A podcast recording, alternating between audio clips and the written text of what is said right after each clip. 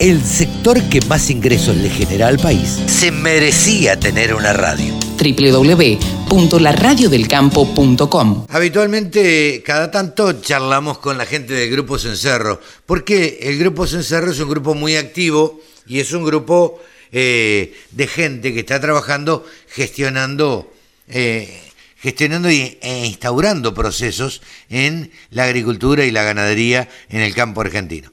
Eh, la voz cantante la lleva siempre Ezequiel Cruz, quien siempre se presta para charlar con nosotros. Hola Ezequiel, ¿cómo te va? Buenos días.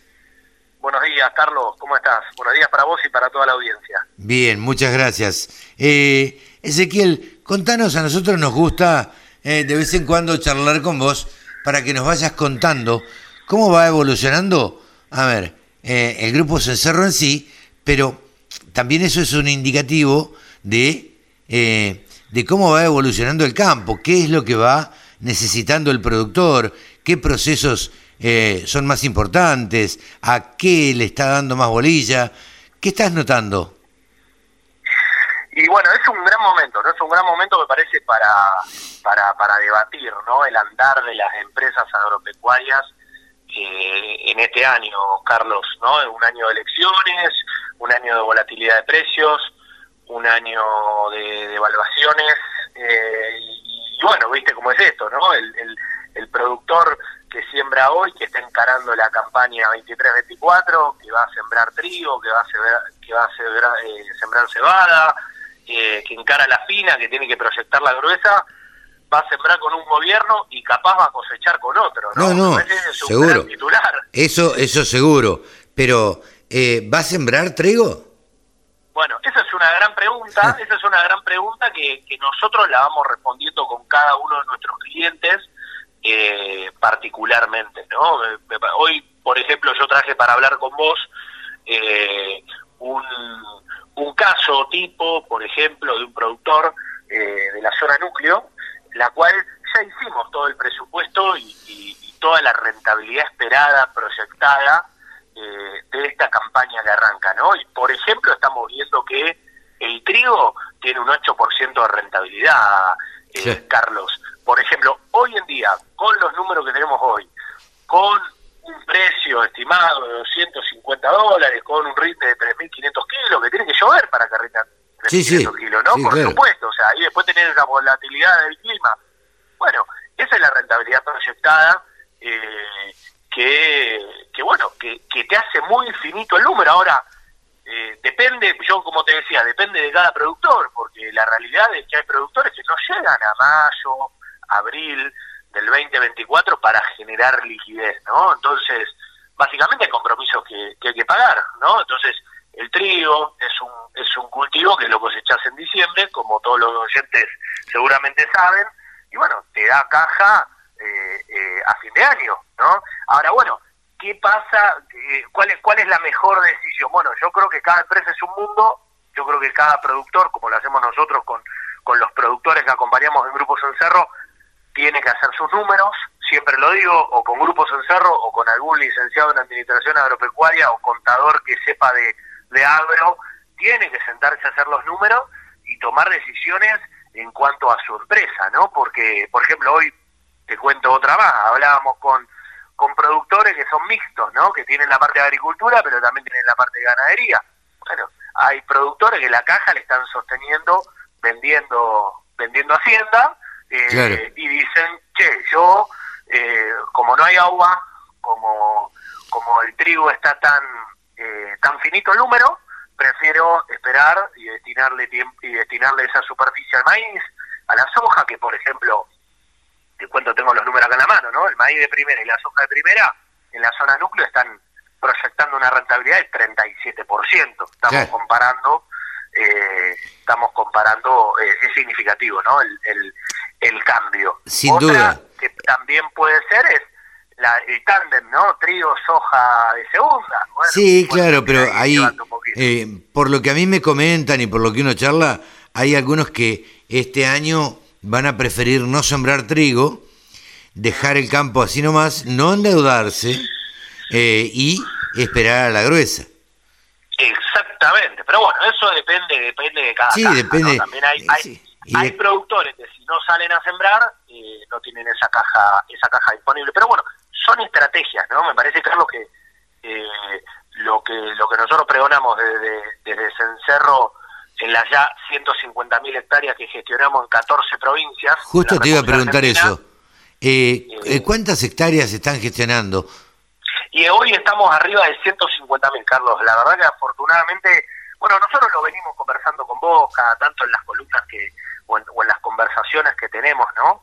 Eh, yo creo que, que- que el avance del sector agropecuario argentino en cuanto a la profesionalización de las administraciones me parece que viene siendo viene siendo significativo, ¿no? Me parece que eh, el tiempo guardado de la pandemia creo que en un momento ayudó. eh, me parece que, que- que las herramientas digitales, el trabajar por Meet, por Zoom, con, con software que, que, que están en la nube, eh, me parece que todo eso ha ayudado, ha hecho un contexto, bueno, que el número también se afine, porque es la realidad, o sea, tuviste, no sé, si, si hacemos un, un raconto de lo que pasó en los últimos cuatro años, tuviste pandemia, tuviste guerra de Ucrania, que lo- el- los insumos se fueron a las nubes, que los precios subieron, ahora los precios parece que están bajando, eh, los insumos eh, sí y los fertilizantes sí bajaron, pero toda esa volatilidad yo creo que le hace entender al productor, Carlos, que tiene que tiene que sentarse en el escritorio, más allá de que sea eh, hasta hasta más folclórico, si se quiere, subirse al tractor o subirse a la cosechadora o, o estar eh, en la camioneta recorriendo, el productor tiene que sentarse en el escritorio y tiene que hacer números. Y me parece que, bueno, eh, nosotros hemos levantado esa bandera y yo creo que de estar de, hoy estar haciendo hoy estar arriba de 150.000 hectáreas y esperamos terminar el año arriba de 200.000 hectáreas haciendo gestión eh, me parece que tiene que ver con eso no y obviamente también de el compromiso que nosotros asumimos y, y- trabajar cada caso como si fuéramos un integrante más del equipo con esa con esa humildad que nos caracteriza eh, cuando empezamos a trabajar con nuestros clientes pero pero parece que tiene que ver más con eso con eh, con esas ganas y esas ansias del productor para mejorar. Ezequiel, eh, el productor, ahora eh, lo hemos charlado en, en otro momento, pero no me, la verdad que es un tema que me interesa y, y, por eso te lo, te lo mm, repregunto. Eh, ¿A vos te parece que está cambiando una nueva generación y están adquiriendo más tecnología? ¿Vos lo ves a eso? Sí, yo eh, indudablemente, a ver, yo creo que siempre que charlamos eh, con vos y con, con otros colegas, incluso también con productores, eh, siempre que charlamos de esto, yo siem- a mí me gusta siempre recordar el contexto, ¿no? Porque si uno le da contexto, eh, me parece que, que no, es, no, no es por nada esa recurrencia, ¿no? Y está perfecto que lo charlemos. El 95% de las empresas agropecuarias en la República Argentina son empresas familiares. Y eso le da un marco a la agroindustria que, que, que, bueno, te da un piso de conversación, ¿no? O sea, acá no es una cuestión fortuita o es una cuestión eh, esporádica que vos tenés transiciones generales, eh, generacionales dentro de las empresas agropecuarias. Me parece que todas las empresas eh, de- del sector, o el 95% para ser más, más preciso, eh, pasan por ese recorrido. Y yo creo que el orden, el orden, el sistematizar, el meterle un proceso, el tomar una decisión con un criterio técnico, eh, me parece que hacen a la, a la salud y a la continuidad de esas empresas familiares. ¿Por qué? Porque capaz que el fundador era una persona súper intuitiva, no sé, en los 70, en los 80, en los 90, en los 2000, pongámosle la década que quieras, Carlos, eh, pero capaz esa intuición lo llevó a tener su empresa, su, su empresa de, no sé, 1.300 hectáreas, entre propias y arrendadas, su parque de maquinaria, donde sale a hacer servicio a tercero, sus 500 vaquitas, ¿no? Y su ciclo completo, montó una empresa. Ahora, esa continuidad, eh, es imposible clonar a ese fundador que llevó a tener todo eso. Entonces, ¿cómo lo hacemos esperanza de la empresa es darle continuidad? Claro. Incorporando procesos. E incorporando procesos es incorporando a un buen asesor agrónomo, incorporando un buen asesor veterinario, eh, incorporando eh, o darle, o sea, incorporando procesos en la administración general de la empresa, que cada uno tenga un rol, que cada uno tenga una responsabilidad, sistematizar la información, por ejemplo, como hacemos desde Grupos Encerro implementando software de gestión, tomando dentro de un marco, ¿no? Entonces diciendo, che, a ver, vamos a hacer la reunión de control de gestión, vamos a valorar el presupuesto, vamos a valorar el flujo de caja. Bueno, si sabemos que en noviembre no vamos a tener caja, alguna decisión tenemos que tomar. Antes capaz eso, el fundador, Carlos, lo hacía de su cabeza. Sí, sí, totalmente. Yo acá vendo, vendo tres jaulas, porque si no vendo tres jaulas, me, voy a quedar sin plata y no le voy a poder anticipar el dinero al, no sé, al que fumiga. Eh, o sea, esas cuestiones se tomaban eh, intuitivamente. Sí, sí, hoy se toman en un escritorio, en una reunión, y con información, en un Excel, y con información arriba de la mesa.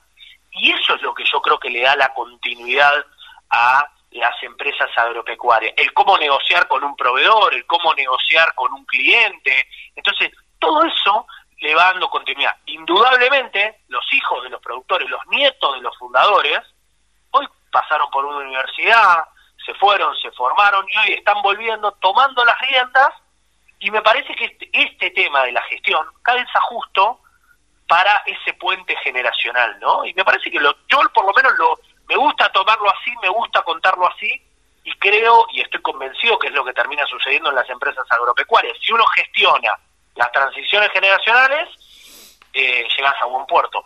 Si no lo gestionás, y bueno, lo más probable es que el día de mañana, cuando no esté el fundador, se termine vendiendo todo y destruyendo esa, esa empresa, eh, que, bueno, si es una decisión eh, hay que acertarla, pero bueno, uno siempre quiere que las empresas sigan creciendo, ¿no? Eso es lo que apuntamos nosotros de Grupo Sonzarro.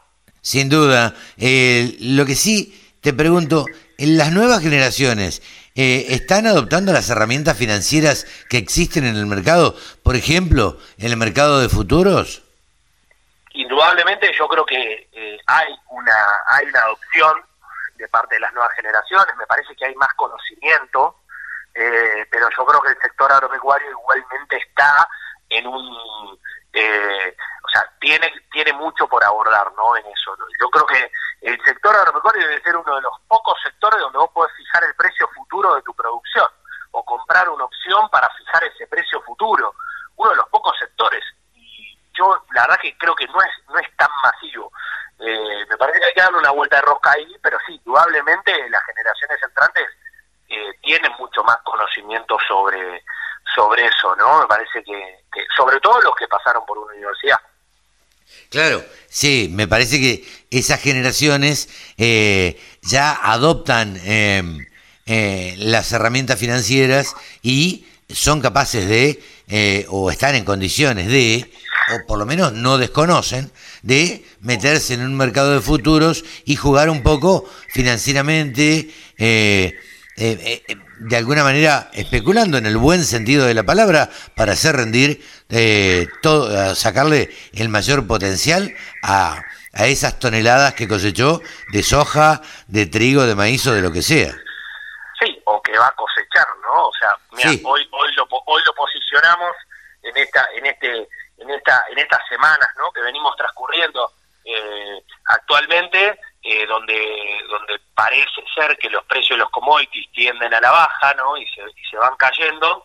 Bueno el que compró una opción hace tres meses eh, eh, para para el futuro para 2024 por ejemplo bueno seguramente colocó un mejor precio. ¿por qué? porque hoy tenés una cosecha esperada más alta en, en, el hemisferio norte y eso te tiende a la baja el precio. Entonces a veces hay cierta cierto desconocimiento sobre sobre estas herramientas, ¿viste? Yo todo el tiempo me cruzo con productores y me dicen, no, es que esto es eh, jugar a la jugar a la ruleta, ¿viste? Esta, esta, especulación de jugar a la ruleta. No, la realidad es que vos podés no comprar un, un, forward eh, y sí comprar una opción de compra, una opción de venta, y básicamente lo que lo que haces es, sea, pagás el costo de la tasa, después le ejecutás o no le ejecutás, según te convenga, ¿no? Pero me parece que, que hay todo un mundo por recorrer, hay un montón de asesores en el, en el, en el mercado argentino y me parece que eso es, es un tema que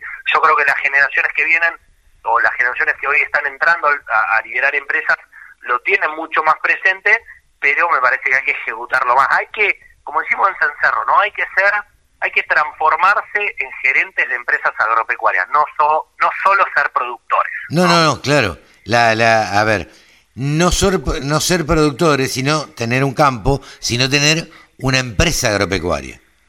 Exactamente. Profesionalizar. Bueno, eso, eso, eso me parece que es un tema súper generacional, ¿no? O sea, el otro día estaba en una charla en Madariaga con productores agropecuarios y les pedí que levanten la mano quién se consideraba gerente de su empresa eh, y pocos levantaron la mano. Ahora, ¿quién consideraba que tenía una empresa? También levantaron un poco la mano.